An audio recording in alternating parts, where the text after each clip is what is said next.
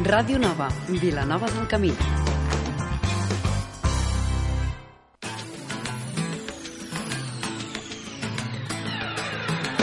No et perdis el de què parlem els dimecres de 8 a 9 del vespre a Ràdio Nova. I si no pots escoltar-nos, no et preocupis.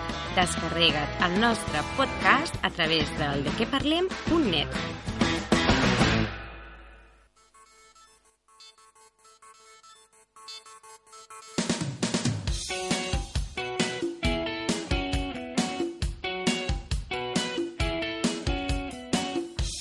De què parlem? Con Aitor Bernal, en Ràdio Nova. Muy buenas tardes familia, bienvenidos y bienvenidas una semana más al De qué parlem 10, el programa que te ayudará a olvidar los malos rollos del día. O al menos eso es lo que vamos a intentar durante esta hora porque, aunque no lo parezca por el tiempo que hace, ya estamos acabando mayo y queda un mes para la llegada del veranito. Sea como sea, ya lo sabes, estaremos aquí hasta las 9 de la noche en la 107.7 de la FM en Radio Nova. Hoy un programa especial, sí, sí. Hoy volveremos a tener una nueva edición de Historias del Señor Extrabugán que nos trae cada mes Eva Fernández y en donde hoy tendremos aquí en carne y hueso a sus protagonistas. Enseguida lo veréis. Y después de descubrir qué tiene preparado el misterioso hombrecillo, hablaremos con Albert Borrás para conocer qué tiempo hemos de esperar los próximos días y qué actividades tienen programadas en el Observatorio de Pujalt. Pero antes de todo esto, te recuerdo que si quieres contactar con el programa tienes diferentes maneras para poder hacerlo. Saludos de quien nos habla hoy, Aitor Bernal. Bienvenidos.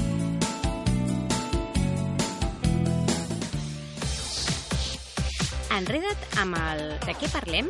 Facebook. facebook.com barra de què parlem. Twitter. twitter.com barra de què parlem. O envia'ns un tuit a arroba de què parlem. YouTube. youtube.com barra de què parlem. Podcast. de què parlem.ivox.com.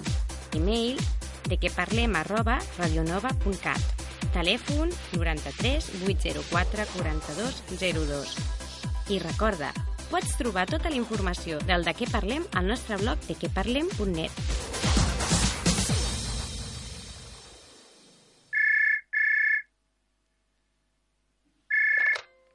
Sí? Hola, bona tarda. Que ets Aitor Bernal, del de què parlem? Sí, jo mateix. Podria parlar amb l'Eva Fernández d'històries d'un extravogat, si us plau? Sí, ara te la passo un moment. Sí? Eva, tot controlat. Ja tenim el senyor extravagant preparat a la camilla per a rebre el massatge sonor de cuencos poètics amb cants d'aiku harmònics i digeridus narratius que ens has demanat. Perfecte. Gràcies, Regina. I, si us plau, no li traieu l'ull de sobre, eh? Aquest extravagant és un trapella i no em vull arriscar que avui també em faci de les seves.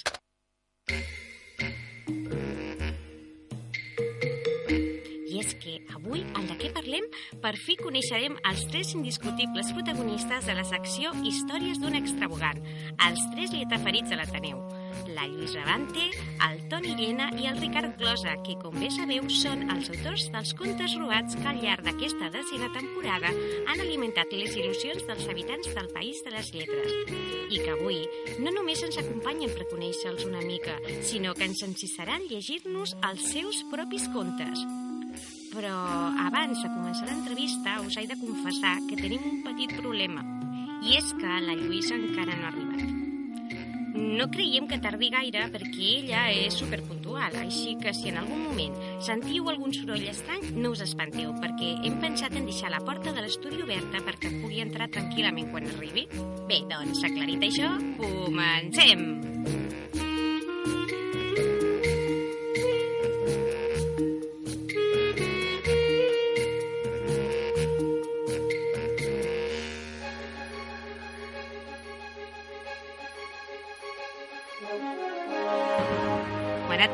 Toni. Bona tarda, Ricard. Bona tarda, bona tarda. Moltíssimes gràcies per venir aquí al de què parlem i, sobretot, moltíssimes gràcies per la vostra confiança i en haver-me deixat llegir en aquest mitjà algun dels vostres contes. Gràcies, de debò. Gràcies, Espero- gràcies a Gràcies a vosaltres vosaltres. per convidar-nos. Bueno, i espero que aquesta tarda us ho passeu superbé aquí en el de què parlem. Segur que sí. I què tal, com esteu? Nerviosos? Nerviosos. Inquiets per si us torna a desaparèixer algun conte? Jo pateixo perquè no arribi el senyor extravagant. Sí. No, avui no, avui està tot controlat. Perquè, déu nhi no?, aquest senyor extravagant, la d'aventures que us ha fet passar. Heu set esperits al conte de Nadal, segrestats pels vostres propis personatges, protagonistes d'una històrica regressió i convertits en els sants màrtirs narratius del país de les lletres. déu nhi eh? Ens l'ha fet passar de tots colors, aquesta obra. Però a vosaltres us va la marxa, eh? bueno, mentre ens permetin escrivint contes, pues, també ens va bé, no, suposo? Ens va molt bé. I no us fa una mica de por que el senyor extravagant estigui tan obsessionat en les vostres històries? Mm, és, és intrigant qui és aquest senyor extravagant. Sí. A mi m'agradaria veure-li la cara. La veritat és que ens agradaria conèixer-lo. Sí. Sí. sí, sí, sí, estaria bé. Bueno, Veure'ns cara a cara i que ens digui... I que ens expliqui algun conte. I que ens expliqui algun contra, segur que n'escriu. bueno i parlant de- d'escriure, quan va néixer la vostra passió per l'escriptura? Pues, doncs, doncs, doncs, la veritat és que escriure a mi en particular m'ha agradat sempre, força, però és des de fa uns 3 anys i arrel de fer uns cursos d'escriptura i així que ens hi hem anat a, agafant més, poder, no? I bé, sí, diria això. Des d'uns fa 3 anys cap aquí, també va coincidir que vaig obrir un blog, obrir un blog t'obliga de- d'alguna manera també a ser més constant i a, a escriure una mica més, t'empeny, i aquí estem. Mm -hmm. Que heu fet molts cursos... Bueno, jo alguns n'he fet des de fa dos anys n'he començat a fer i també com el Ricard, no? que bueno, primer sempre havia escrit una mica a casa i tal, i, però no se'm havia acudit mai començar a escriure ficció, no? Escrius com a teràpia o com a, com a nivell de necessitat expressiva, i però, bueno, i fa dos anys vaig fer un curs i em vaig, vaig, em vaig enganxar a aquesta dinàmica de- d'explicar de, històries. I, per tant, podríeu considerar que ja teniu un estil literari? Jo no me'l sé veure, si de cas. Hi ha gent que em comenta, sí, hosti, els teus contes sempre són així, sempre són aixà, sempre surt la mort com a rerefons, aquests finals imprevistos, o... Però jo penso que l'est- l'estil, primer que pot ser canviant durant, durant tota la vida d'un escriptor, em fa l'efecte, i, i després que, que mm, no sé, en tot cas es fa durant al llarg de la vida, no? M'imagino. No sé, no, no, no, no considero... Jo no, no l'identifico, si un cas, un, Mm -hmm. un estil concret. M'haurien de dir els lectors, en tot cas. Jo, si de cas, Exacte. n'estic estic en el camí de descobrir-lo, no? Vale. I quins autors o obres serien els vostres referents? Home, a mi molt, molt, molt referent més, per exemple, Pere Caldés, però la veritat és que sóc bastant eclèctic lle- llegint. M'agrada llegir de tot, des de llibres de ciència-ficció, Ray Bradbury, per exemple, Ray que, sí que, amb Bradbury. això, que amb això coincideixo bastant amb el Toni, i, no sé, Márquez m'agrada molt, eh, hasta, mm, no sé, La plaça del diamant de Mercè Rodoreda és un llibre que em va encantar al seu moment quan el vaig llegir, no sé, bastant de tot ens agrada llegir, crec. Sí, sí, sí, a més de Bradbury, Caldés, també... Uh, no sé, és que ara m'ag- m'agafes així, que Sí, jo amb els noms... Ens hauríem hagut de preparar una, d'hagut de una preparar. llista dels, dels lectors més preferits. Fa una estona parlàvem de l'Alcom Maltès, que no recordem qui el va escriure, Sí, i ens fa bastanta ràbia, per cert. jo sóc un desastre. Amb la memòria ja... Que tenim una edat per, per aquestes coses. Bueno, clar, és que el, el bàsic, no?, de, per aprendre a escriure és ser un bon lector, no? Home, és important. És important, sí, sí. Jo crec que és bàsic. Uh -huh. Sí, sí. Bueno, encara que considereu que teniu molt mala memòria, que és un desastre, uh, títols com els que diré ara segur que us sonen, perquè per Ara aquí... posarà, ens posarà un examen i, i Ara és farem... Ara, No, no, no. ara, ara, serà, ara ve quan farem riure. No, no, perquè són títols com Cròniques marcianes, La creu del rec, Pluja del desert, Pandora, Amic imaginari, Foc, Juliu, La fugida i ara que Ramona i una amistat sorprenent. Aquests serien només alguns dels 21 contes que al llarg d'aquesta secció hem pogut anar escoltant i que ja ens ha servit una mica de model per, mm, per veure la, la vostra versabilitat, ironia, imaginació, la, la constància i la dedicació que, que li poseu no? en, en l'escriptura, aquestes ganes de, de millora.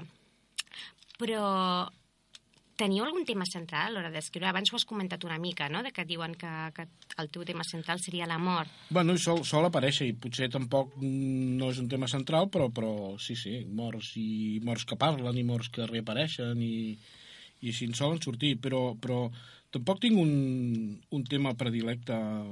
M'agrada molt experimentar i, i a vegades busco temes que no he tocat per, per, per això, no? per experimentar.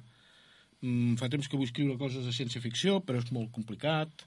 M'agrada tocar la història, però, però tampoc per un conte ens documentem molt en profunditat. Aleshores, a vegades és arriscat, també, per no, per no fer clamoroses cagades, si, si se'n la paraula, no?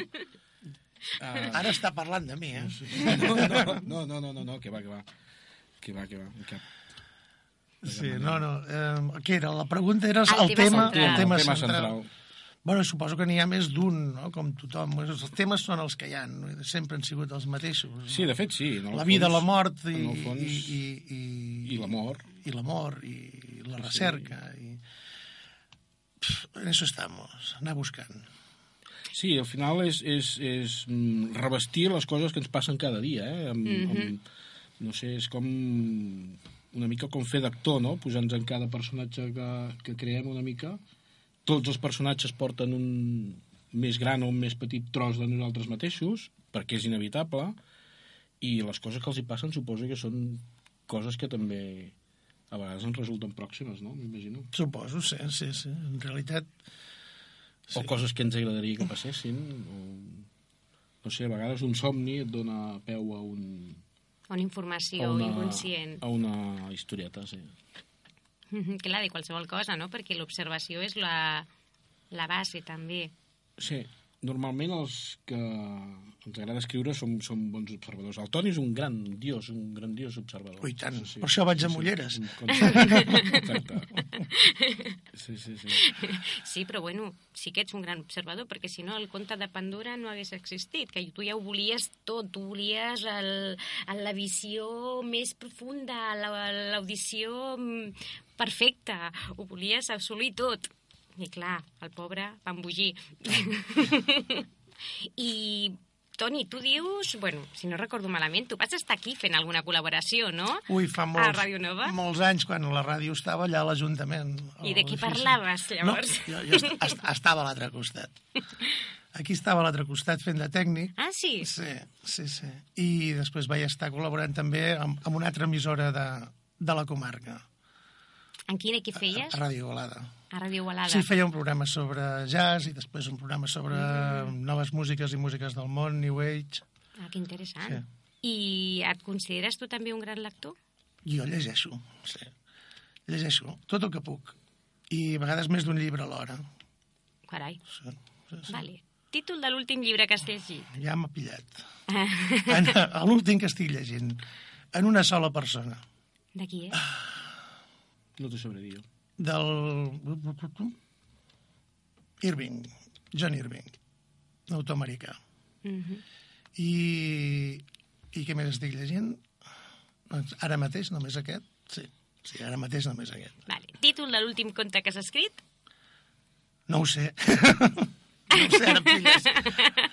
vale. Uh, bueno, posem aquest que us llegirem avui, no? El jutge. Vale, pues t'animes just ara, en aquest punt de l'entrevista, a recuperar el fil narratiu propi d'aquesta secció i regalar-nos el teu conte? Vinga, Pues endavant. va.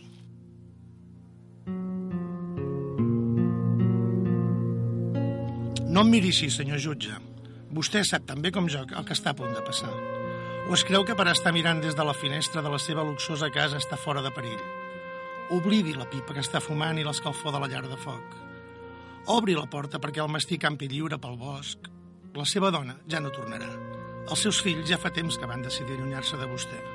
Està tan buit com jo, tal vegada més. Per què em mira així? No em creu capaç de fer-ho?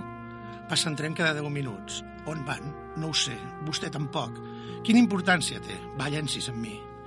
Quants trens hem deixat enrere? Són tants que ja no es poden comptar. Tots dos som massa vells i hem malbaratat tant de temps. Ara que ho diu. Sí, els trens també s'han tornat ronyosos. Què hi farem? És la condemna dels anys. Demà algú haurà de donar fe que això ha estat un suïcidi. Sí, sí, no em miri així, senyor, que tots dos sabem molt bé com acabarà aquesta nit. Jo estic totalment decidit. Transmetrà aquesta carta desesperada tots els somnis que hem renunciat? M'alegra saber que sí. Que tothom sabrà els motius de tan absurda renúncia. que ja no som capaços, ni vostè ni jo, de seguir-nos aguantant. Jo ja no suporto sentir-me culpable quan vostè diu que no és ni l'ombra d'aquell que havia estat. Sap quin mal fa això quan no ets més que això? Una ombra que es mou a la voluntat del seu amo i sempre depenent de la maleïda llum. Ara que miro davant, després endarrereixo i fins i tot a voltes en desdoblo. Ara sóc gran i de cop desapareixo. Tinc molt mal de cap i tentinejo en el caminar quan vostè ha begut massa. Com avui. Com ara. Miri, ja arriba. Sent l'olor del carbó cremant. Qui no olor fa la mort? Tinc ganes de descobrir-ho. Vostè no? Sí. Ja veig que sí. Un, dos, tres. Saltem. Fantàstic, Toni. Falta veu. Molt xulo, eh? He quedat... A punt de saltar. No, bueno, no, és que en el fons és com si haguéssim saltat, en realitat. Sí. No? És, és un conte que, que et deixa per uns segons sense... Bueno, com buida, com... Sense Sí. veu. Bueno, sense veu a tu i a, a mi com... com... Bueno, és igual. Nois, us he de recordar una cosa. No creieu que és una mica estrany que encara no hagi arribat la Lluïsa? Doncs sí, és molt estrany. No li haurà passat res, Sí, no? sí. No, és, normalment és puntual, eh? Per Esperem això- que no, esperem que no. Bueno, és, sí, esperem que no tardi gaire. És que... No, mentre no hi hagi el senyor Estrabogant darrere de, de, de, de, de tot això, no... No, avui no. Esperem que no. No, no, no, no, no. El que passa és que, clar, no ho sé, s'ho està perdent tot això. És una llàstima. Sort, bueno, sort que jo també sóc una mica, una mica extravagant i, bueno, us he preparat un joc. Bueno, va, Juguem, juguem. juguem. Sí? O esteu preparats a jugar al En busca dels títols perduts? Quin perill. Voleu conèixer les bases del joc? Sí, sí. Sí? Doncs mireu, aquesta setmana, preparant-me per l'ocasió, m'he pres la llibertat de buscar en els diferents diaris del panorama nacional notícies curioses que estan tan a prop de la ciència-ficció que m'han desvetllat el desig de plantejar-vos un nou gènere literari, la narració informativa. Així doncs, l'Aitor i jo us anirem llegint el titular d'una de les quatre notícies que m'he preparat. I al finalitzar la lectura agafareu per torns, bueno, la pissarra me l'he deixat, així que us passaré aquests papers, vale, amb un boli, el que vulgueu, vale. Llavors, de manera alternativa, mmm, quan finalitzem la lectura de la notícia, un escriurà un títol, el, el títol que li posaria a la notícia que hem, que hem llegit si fos un conte. I l'altre s'ha de concentrar en llegir la ment i endevinar quin títol ha posat. no, home, no. A Jo no. a punt de marxar, ja, eh? que ja sabem que Històries d'un extravagant és un espai d'escriptors, no de mentalistes. Vale. Així és que us ho posem ben fàcil. Quan llegim les notícies us donarem a escollir tres títols possibles que, a més, que us hi jugueu que us agraden. Segurament. Anem-hi? I hem, i hem, dels tres hem de triar quin creiem més adequat Ah, pel exacte, que per ens exemple, suggereixi el tu. titular. no? Si comences tu, o bueno, es posa d'acord qui comença, El llavors uh, l'Aitor us llegirà una notícia, jo us diré els tres possibles tí títols i tu escriuràs aquí, sense que el Toni et vegi, el títol. Uh -huh. I llavors el Toni ha d'endevinar quina has pensat tu. A veure si realment teniu molta connexió. A veure, a veure... A veure com funciona la telepatia. Eh? El senyor extravagant, que està per aquí al mig. Què, preparats? Anem Sí? per la primera? Vinga, anem per Vinga. la primera. Doncs comencem per la primera, i diu així. El presidente de la Junta de Galicia, Alberto Núñez Feijóo, admitió ayer que a Mariano Rajoy le falta un relato debido a las dificultades económicas por la que atraviesa España. Asimismo, dijo que los políticos siempre se quejan de lo mismo, de que no se les entiende. Amb aquest conte. A. L'error de càlcul. B. Amic imaginari. C. Una tarda de primavera utòpica.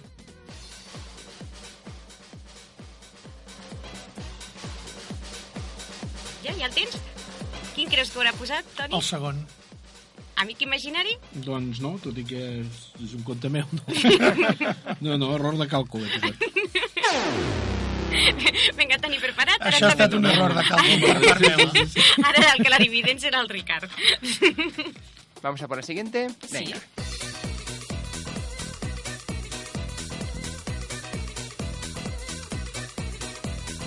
Y dice así la segunda. La posibilidad de que los estúpidos puedan llegar a ser eficaces en un entorno laboral no es una quimera. La existencia de mediocres e incompetentes con pátima eficacia es una realidad en muchas organizaciones. Y hay teorías para todos los gustos. Alberson habla de formas de gestión de la estupidez y de la posibilidad de que ésta pueda ser incluso productiva. Possibles títols per aquest conte. A. Pandora. B. Ironia 2. C. L'hora que no arriba.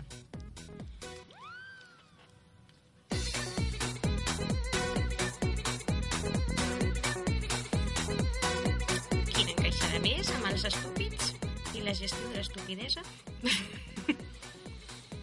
Doncs no sé, no sé, la veritat, mm, potser la B, ironia, No, la 3.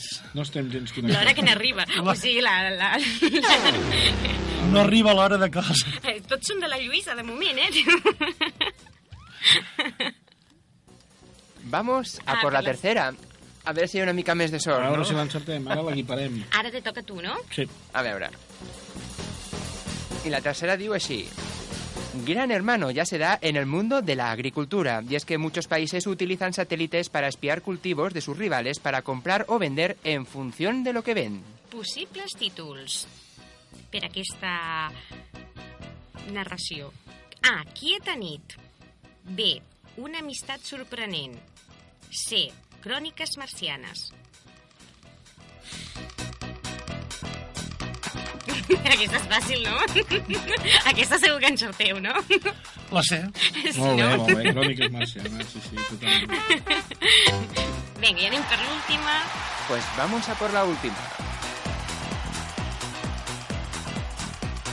Que dice así.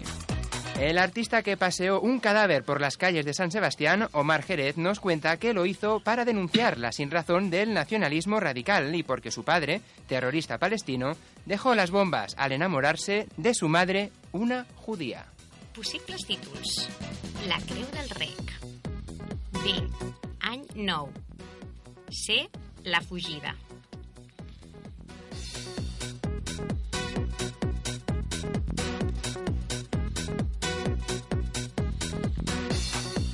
No sé, molt difícil. La B?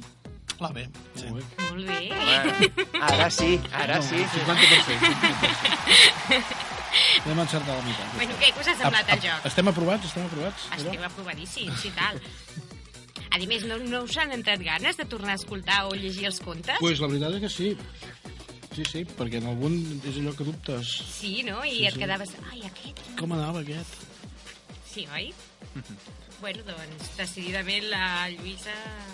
No pareix, No eh? arriba. Així és que, bueno, si us sembla, continuem l'entrevista.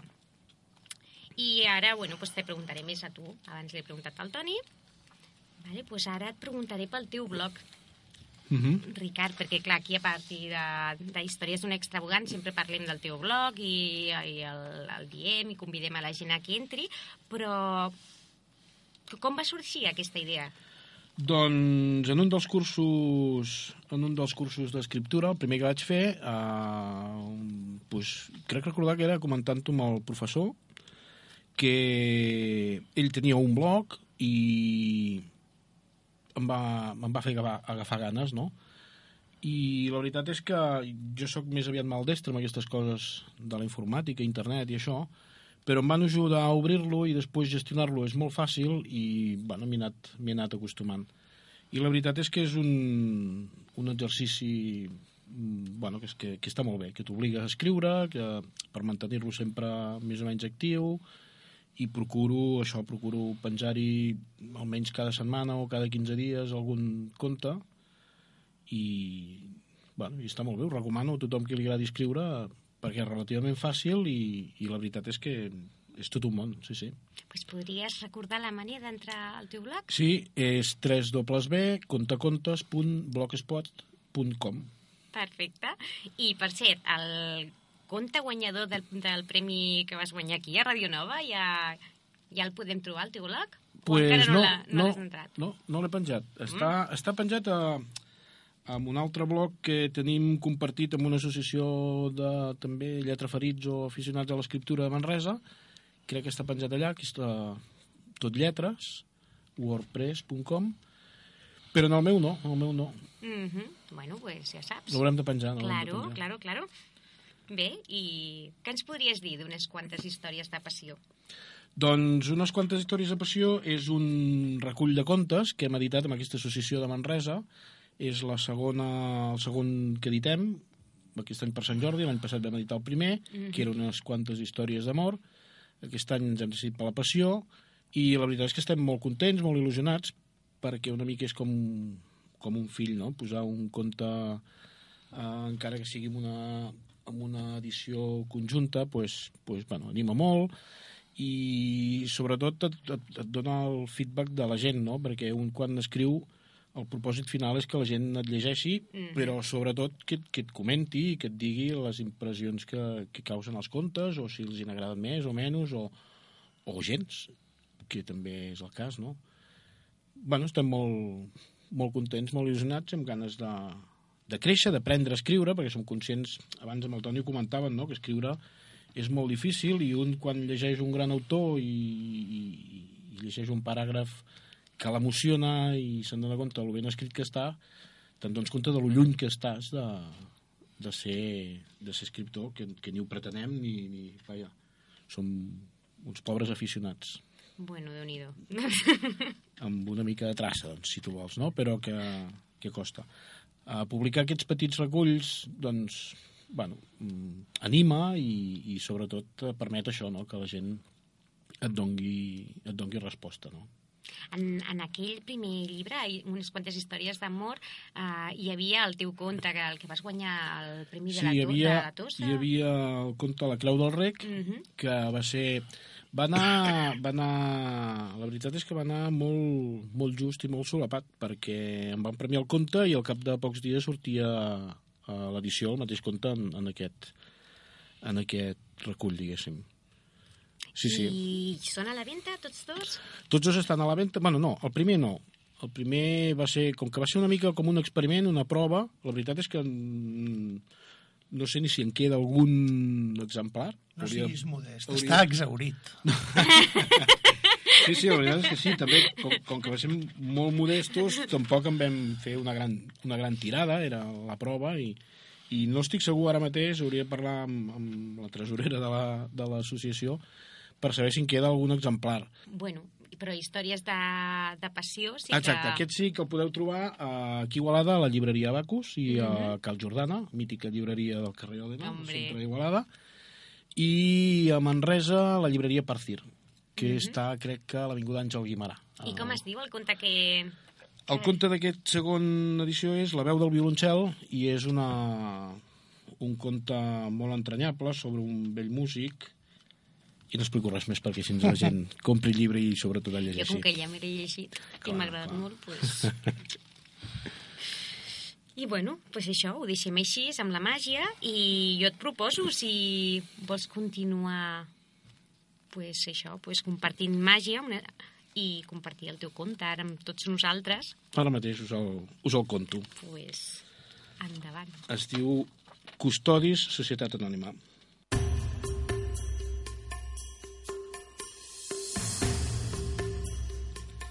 A l'Àngel Sala no li agradava la feina que feia. S'hauria estimat més treballar en un dels amplis despatxos, grans espais de llum blanca i diàfana que l'empresa tenia en aquell edifici a la zona alta de la ciutat. Però allò estava destinat als privilegiats, gent brillant, amb carrera, i no era pas aquest el seu perfil. Ell tenia reservada una feina més feixuga, sobre el territori, custodiant a la clientela, vigilant-la sense que se n'adonés, sempre matent a cada pas per si calia intervenir a temps i evitar la desgràcia. Part de la culpa la tenia la seva complexió atlètica, tan adient per un guardaespatlles. Feia dies que anava darrere de l'Arcadi, un client maldestre, aficionat a la cacera, barruer i poc curós, propens a posar-se en perill constantment. L'Àngel el detestava. No entenia com es podia tenir aquella actitud, tan descuidada i temerària, però l'empresa l'obligava a tractar tots els seus clients per igual, i en això l'Àngel era molt professional. El seguia en silenci i discretament quan preparava els estris per anar a caçar, o quan conduïa el seu tot terreny per les pistes del Badat, i quan aviava els gossos perdiguers perillosament nerviosos. Vigilava que el canó de l'escopeta no virés mai cap a zones ocupades per persones i no perdia mai de vista el gallet ben assegurat. Però ningú és perfecte. Aquell matí, l'Arcadi, alienat darrere una presa que se li resistia i embriagat per l'adrenalina, va veure l'ombra d'unes ales i apuntant amunt, precipitat, va disparar, amb tan mala fortuna que els peus li va caure l'àngel, a la ferit, tocat de mort per un tret que de cap manera va poder evitar.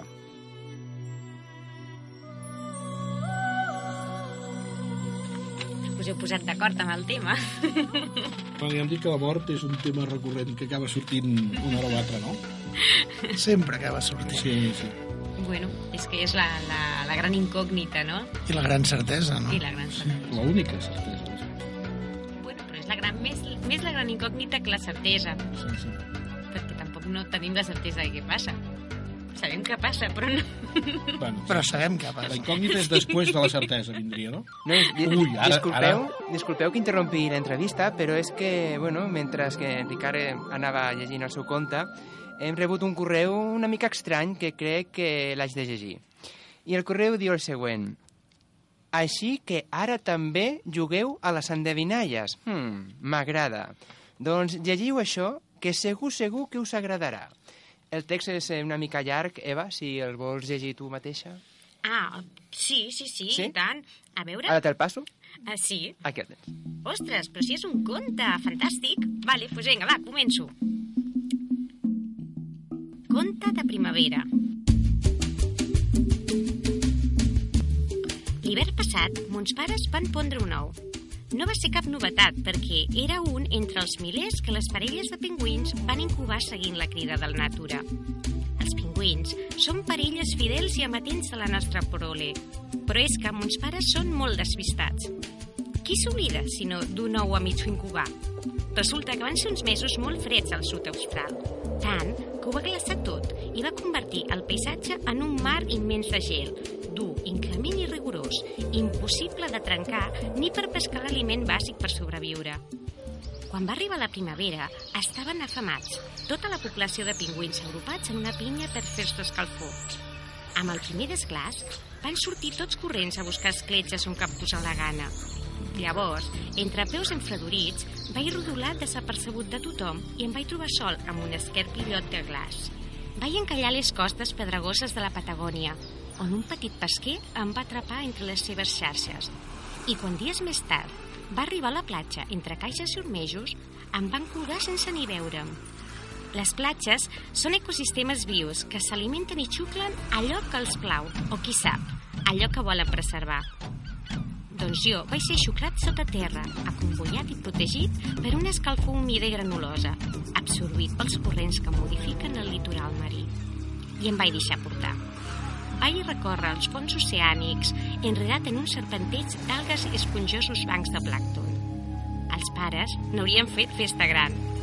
Com un antic explorador a mercè dels vents i dels corrents, vaig passar dies i setmanes allunyat del món, salvant esculls i abismes, paurosos perills i voraços enemics. Avui, per fi, he trencat l'ou, mig marejat de tant viatge, i m'he trobat tan sorprès com tu d'obrir els ulls al món entre les teves cames, estirada en una cala assolellada i solitària d'una idíl·lica illa de la Polinèsia.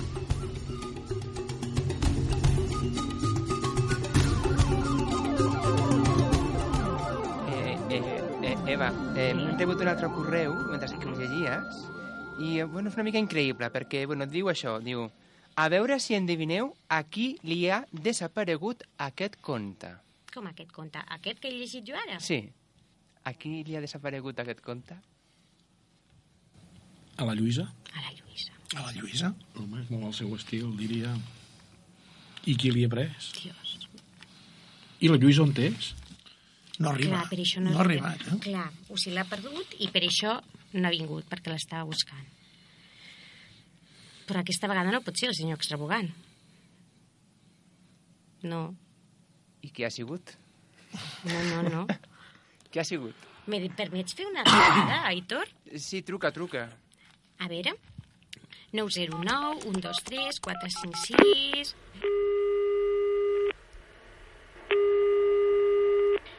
Centre de Teràpies Algarava? Sí, hola, bona tarda. Podria parlar amb la Regina, si us plau? Amb la Regina? Quina Regina? Aquí no treballa cap Regina. Què? Com que no hi ha cap Regina? I, lla I llavors jo... Amb qui? Com? Què? Jo amb qui he estat parlant?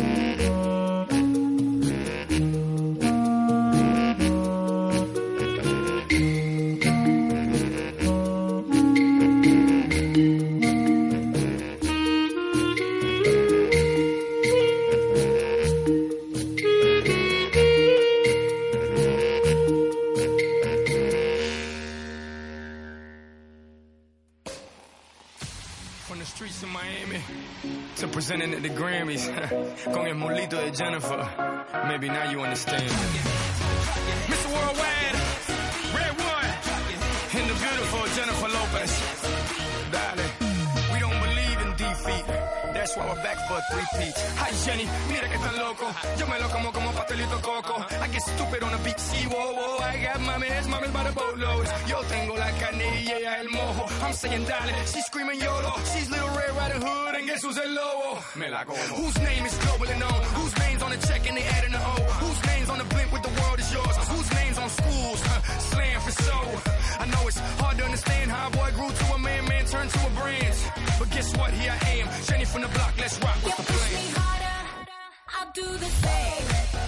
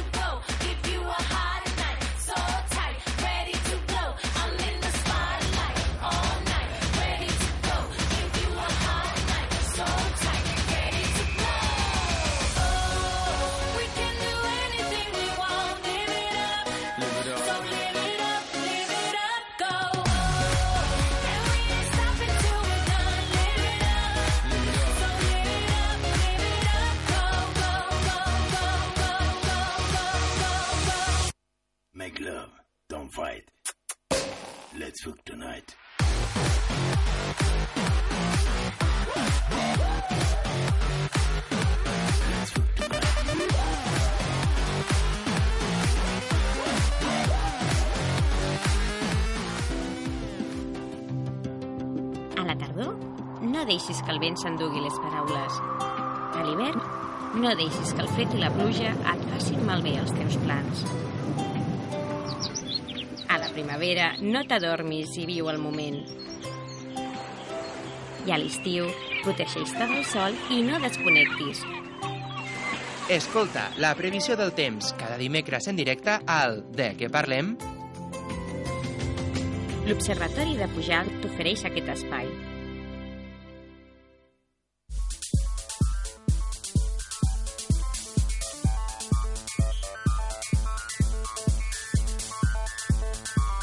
I doncs, dit i fet, ara arriba el moment de parlar del temps, aquest temps tan boig que ja no sabem si anem cap a l'estiu, si anem cap a l'hivern o cap a on anem, i per això ja tenim a punt a l'Albert Borràs. Albert, bon vespre.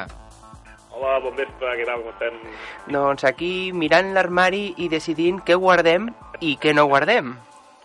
Encara no, encara no, encara no, no hem de guardar la roba, encara no, eh? Encara durarà dies, això, no? encara no ens arriba l'estiu l'estiu de, de, de cop, vaja. Avui potser ens ha donat la sensació aquesta de que ja la cosa s'escalfava aquest migdia tarda, però, però vaja, tot plegat avui a tot estirar podem dir que hem arribat a fregar, encara no, ens hem quedat una miqueta per sota de les temperatures eh, mitjanes d'aquesta època de l'any, no? perquè les màximes avui han oscil·lat a la comarca entre els 20 i els 24 graus i puntualment s'han superat a punts de Piera els 25 o 26 graus d'Hostalets de Pierola, aquí podríem dir que, que sí que ja s'ha ajustat una miqueta més eh, al normal perquè el vent que ha anat bufant durant tot el dia ja ha arribat una miqueta més, més rescalfat, però vaja, mm, eh, avui és un miratge, perquè l'última setmana, mm, tal com dius, de la roba de guardar-la o no guardar-la, vaja, quasi, quasi que cada dia hem hagut d'anar agafant una miqueta més de, de roba d'abric i, i les cases, els, els edificis, que s'han anat refredant un altre cop com si, com si tornéssim a l'hivern i més d'una calefacció, fins i tot aquí a la Conca d'Adena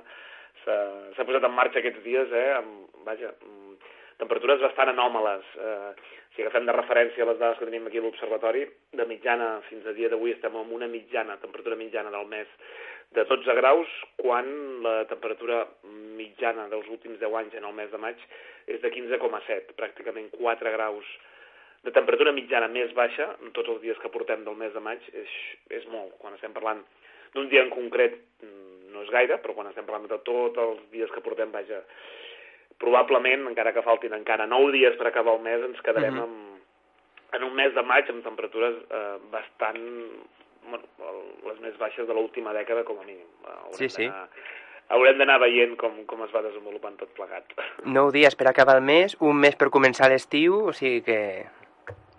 A veure què passarà. I les precipitacions que, que hem tingut, vaja, aquesta última setmana, el dimecres va ser el dia de pluges més generals, que vam poder encara enganxar, doncs, a, quan estàvem fent aquí el, el, el programa, doncs, les precipitacions que estaven caient, però després, menys eh, en el dia d'ahir, doncs, va ploure el dijous, va ploure, ploure el divendres, el dissabte, el diumenge, el dilluns, i en total precipitacions que aquí a la comarca, que per la zona de Piera, pràcticament 100 litres, 94 litres a de Pierola, això a la darrera setmana. Trobem 88 litres a, a la Llacuna, 80 litres a Pujal, 71 litres a Òdena, per tant, entre els 70 i els 90 i una miqueta més a tota la comarca, això només aquesta darrera setmana tenint en compte que ja venim d'una primavera, o ja veníem d'una primavera, doncs que el març i l'abril s'havia comportat molt bé, doncs vaja, estem amb, amb valors rècords, no? Esperarem ara acabar el mes de maig per fer el balanç d'aquests tres mesos, que són els que es compten per fer les mitjanes del que seria la primavera, però, però vaja, dia d'avui l'Observatori de Pujal està un 50% pel que fa a la precipitació per sobre del valor eh, mitjà que ens tocaria doncs, a, a la zona de l'Alta Noia. Per tant, bé, aigua que ha omplert els pantans que ja estan més amunt no poden estar, estan al 94%, no es poden omplir més perquè s'han d'anar buidant, i aquestes temperatures baixes, per tant, aquesta seria una miqueta el, el resum d'aquesta darrera setmana en què també hem tingut alguna coseta més. I tant. Eh, aquí a, a la comarca doncs, la majoria de gent no es, va, no es va donar compte, però el dilluns, que va ser un dia bastant fred, amb uns màximes entre els 11 i els 15 graus, que recordava principis de primavera o finals d'hivern, un dia de, del mes de març, al migdia doncs, es van desenvolupar doncs, alguns ruixats a, a la comarca i fins i tot cap a la zona de l'Alta Noia, entre, de fet, la comarca de la Noia i, i la comarca de la Sagarra, a l'alçada de Pujal, vam tenir una calamarsada doncs, que, que, vaja, que va deixar un gruix que va cobrir doncs, l'eix transversal, també va cobrir l'antiga nacional, el seu pas per Ferran, que ja seria comarca de la Sagarra, i a l'observatori doncs, també es va observar doncs, aquesta caiguda de calamarsa i alguna part del poble doncs, va quedar més bl- blanca i l'altra part del poble, el nucli de Pujal, doncs, no, no va acabar d'arribar aquesta, aquesta calamarsa. El que sí que va fer va ser fer baixar la temperatura, a part doncs, de- d'observar aquest fenomen, que per sort no va estar acompanyat per vent. Mhm. Normalment quan hi, ha, quan hi ha tempestes amb llanç i trons i ha calamarsa, bufa el vent fort, no va ser el cas, però sí que va deixar aquesta capa blanca, perillosa per la circulació, i la temperatura que es va situar a les dues del migdia a 6 graus. Un, un dia 20 de maig eh, a 6 graus a les dues del migdia... Qui ho diria? Vaja, no, és, no és una temperatura doncs, d'aquesta època, sinó que podríem dir que és un dia normal d'hivern en què al migdia podem tenir aquests, aquests 6 graus. Per tant, Mhm. vaja, una última setmana amb aquest temps sever, amb aquestes temperatures més baixes del normal i amb aquestes precipitacions que altre cop doncs, s'han anat eh, produint aquí a casa nostra. Eh, Clar. És la primavera, però, però vaja, la primavera més freda que, Mhm. que podem trobar-nos ara per ara. A veure, aquí, aquí tenim calamarsa, però també als Estats Units eh, els tornados també estan fent bastant aparició, no? Doncs sí, justament, vaja, aquesta calamarsada que queia al migdia de, de dilluns, 8 hores més tard, doncs, a, a Estats Units, a l'altra banda de l'Atlàntic, doncs tenien aquest tornado doncs, de, de força 5, inicialment s'havia catalogat de força 4, amb vents de, per sobre de 300 km per hora, en aquest cas doncs, ja ha estat catalogat pels meteoròlegs com un eh, tornado de força 5, per sobre de 400 km per hora, les de, la devastació ha estat total, inicialment es parlava de més de 90 morts i possibilitat de que se superessin els 100, per sort això doncs, eh, ha, ha, ha baixat bastant, eh, només n'hi han comptabilitzat 24, però les destrosses doncs, són doncs, impressionants, no és ni de llarg el, el tornado més eh, important que hi ha hagut als Estats Units, hi ha hagut de, molts, de molt més importants, però vaja, les imatges doncs, eh, eh, han estat aquesta setmana doncs, a l'ordre del dia, i bé, és un fenomen que es produeix quan, quan tenim tempestes molt severes, eh, quan es barreja aire fred provinent de latituds situades més properes al pol, amb aire càlid doncs de, de, de, de proper a l'equador i sobretot amb superfícies planes, amb zones més continentals, quan hi ha aquesta barreja es produeixen tempestes molt fortes i de cop i volta hi ha llocs que el, el vent bufa en diferents direccions i acaba produint aquest embut que, que, que descendeix de- d'un cumulonimbus, d'un núvol de tempesta, que acaba produint una petita baixa pressió, però, però un lloc on la pressió baixa moltíssim respecte al que hi ha al voltant i que fa que l'aire giri Mhm. tan fortament. Vull dir, ara, segons eh, notícia del 324, doncs, comentaven que s'havien trobat restes de, de la ciutat de, de Mur a 500 quilòmetres de distància. Mare meva. L'embut, vull dir, havia enviat objectes a 500 quilòmetres de distància, doncs Déu, déu nhi vaja, no, millor no trobar-nos. Aquí a Catalunya tenim molts tornados, la majoria per això es produeixen sobre del mar, perquè eh, sobre la terra, com que tenim una orografia doncs, molt, molt diversa, Mhm. Doncs molt complicat. A vegades sí que s'ha produït algun, però per sort aquí doncs, són de força 1, força 2, que tot estirar doncs, supera els 100, 150 quilòmetres per hora. Molt bé. Mm, eh, ja veurem com aniran els propers anys, però no tenim aquests tornados tan, tan marcats que tenen en aquesta zona dels Estats Units i sobretot en, aquesta, en aquest estat, Esperem. en l'estat d'Oklahoma, que és on, eh, on hi ha més tornados de tot els Estats Units. Esperem que no arribin aquí, perquè si aquí ja fa una mica d'aire i, i vola tot, imaginem si ve un F4 o un F5. No, no, no. Millor no. Sortiríem volant, vaja, sortiríem volant. Doncs, però em sembla que no vindrà un tornado, però el vent és protagonista els, els pròxims dies, oi? Sí, vaja, vull dir, la situació doncs, no acaba de, de venir aquella calor, el que tenim és un anticicló que està situat doncs, a, a, les, a les Açores, a l'Atlàntic, perdó, i després tenim al nord d'Àfrica doncs, l'anticicló que no acaba de pujar i a nosaltres ens va arribant doncs, masses que venen, masses fredes que venen del nord de la península Ibèrica, però molt del nord, o sigui, pràcticament desprenen, es, es desenganxen de, de Groenlàndia, passen per les illes britàniques i ens acaben arribant aquí. I ara, doncs, el que avui hem tingut ja una jornada una miqueta ventada, eh, una, un vent que ha arribat rescalfat, hi havia un front càlid, però vaja, després d'aquest eh, front d'avui n'han d'anar passant poc actius, però que de cara a divendres doncs, eh, ens portaran l'entrada de noves masses fredes que faran baixar la temperatura i es continuarà notant aquest vent. Fins diumenge sembla que el vent no, no deixaria, doncs, no, no s'encalmaria i dia sí dia també doncs, anirem notant aquest ventet que, vaja, si la temperatura és alta encara és eh, una sensació agradable, però quan la temperatura baixa, com preveiem Sí. que passi a partir de divendres, doncs llavors malament.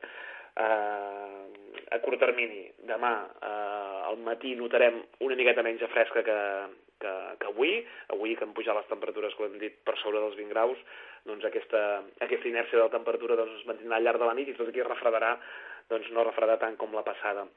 Al llarg de demà, aquests fronts que aniran passant ens portaran més núvols de cara a la tarda, però vaja, sense cap tipus de conseqüència, com els quatre núvols que hem tingut avui, i amb temperatures que no pujaran més, sinó que es mantindran respecte a les que hem tingut avui, per tant, un migdia i tarda agradable mentre eh, tinguem el sol allà que ens estigui escalfant. I divendres seria ja quan ens passaria un altre front doncs, ja de matinada eh, de fred. I aquest front fred doncs, faria baixar la temperatura mínima la nit de dijous a divendres, la mínima no és que baixi doncs, molt destacadament, però sí que la màxima de divendres altre cop doncs, tornem a notar aquest ambient més d'hivern perquè el sol doncs, eh, serà més car de veure. Tindrem ja bastants núvols al matí, al migdia es desenvoluparan més aquests núvols i de cara a la tarda molt probablement acabaran descarregant algun ruixat aquí a, a la comarca amb màximes que tornarem unes setmanes altre cop endarrere en el temps. I dissabte, doncs, eh, més fred al matí, més sol al llarg de, del dia, amb nuvolades a la tarda que potser a última hora podrien deixar algun, algun ruixat.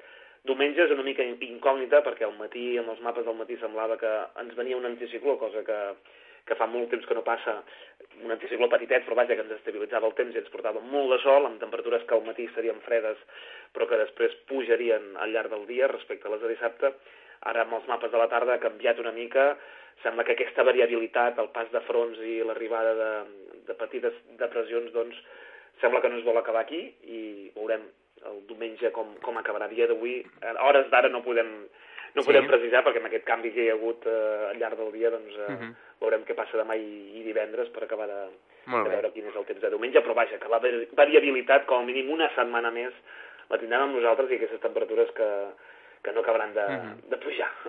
Recordem també que poden anar seguint la previsió del cap de setmana a www.observatoridepujal.cat on aneu penjant les actualitzacions i tota la informació de l'observatori. Ah, exacte. Aquí I parlant.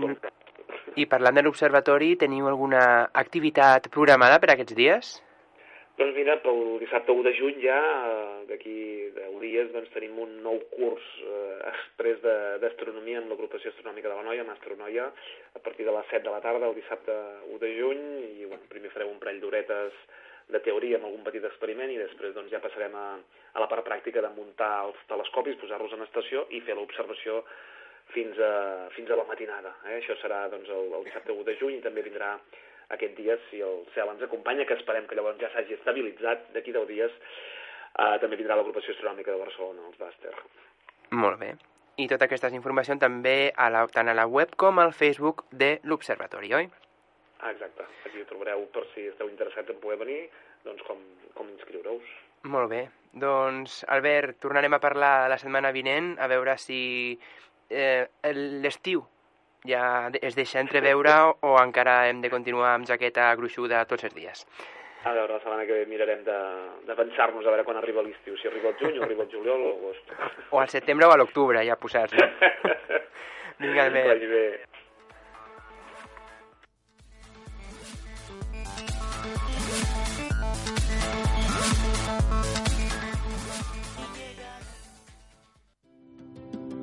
Fins aquí el pronòstic d'aquesta setmana.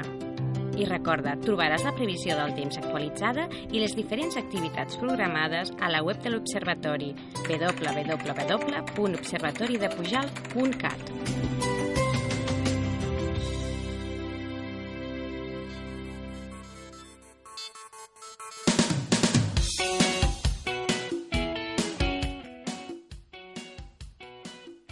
doncs eh, res, Eva, ja estem arribant al final del de què parlem d'avui, un de què parlem especial amb històries del senyor extravagant.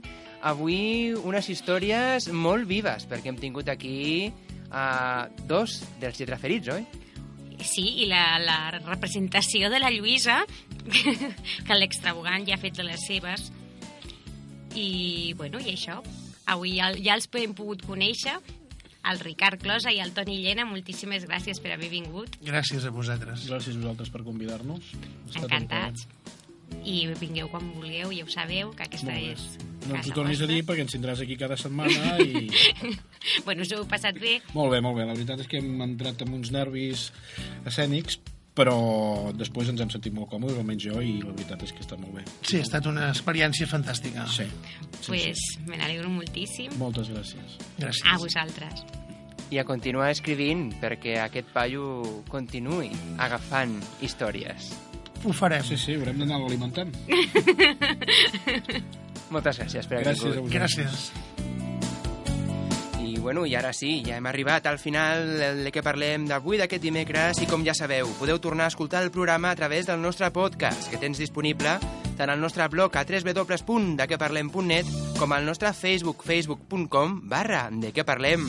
Ens tornem a escoltar el proper dimecres de 8 a 9 del vespre aquí a Ràdio Nova a la 107.7 de l'FM o també els diumenges amb la repetició dels millors moments de 12 a 1 del migdia.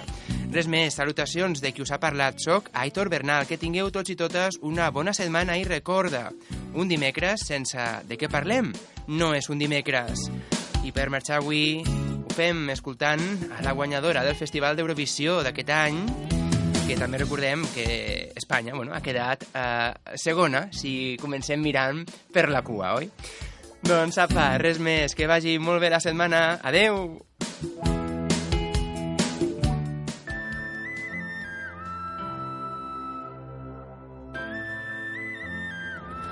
The sky's red tonight.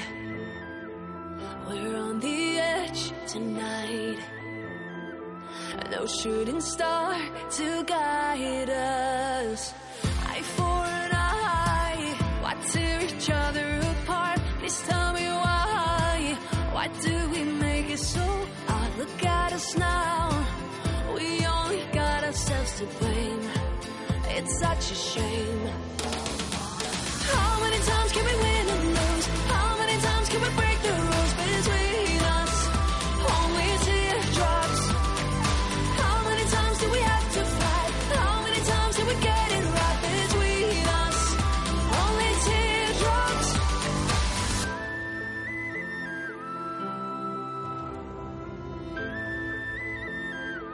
So come and face me now on the stage tonight. Let's leave the past behind us. Eye for an eye, why tear each other apart? Please tell me why. Why do we make it so hard? Look at us now. We only got ourselves to blame. It's such a shame. Tell me how many times can we win and lose? How many times can we break the rules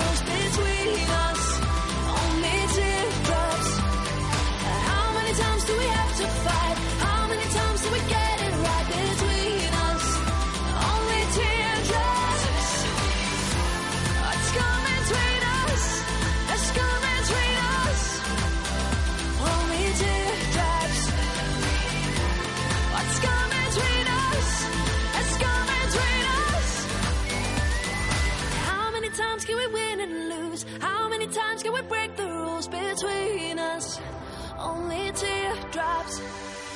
How many times do we have to fight? How many times do we get it right between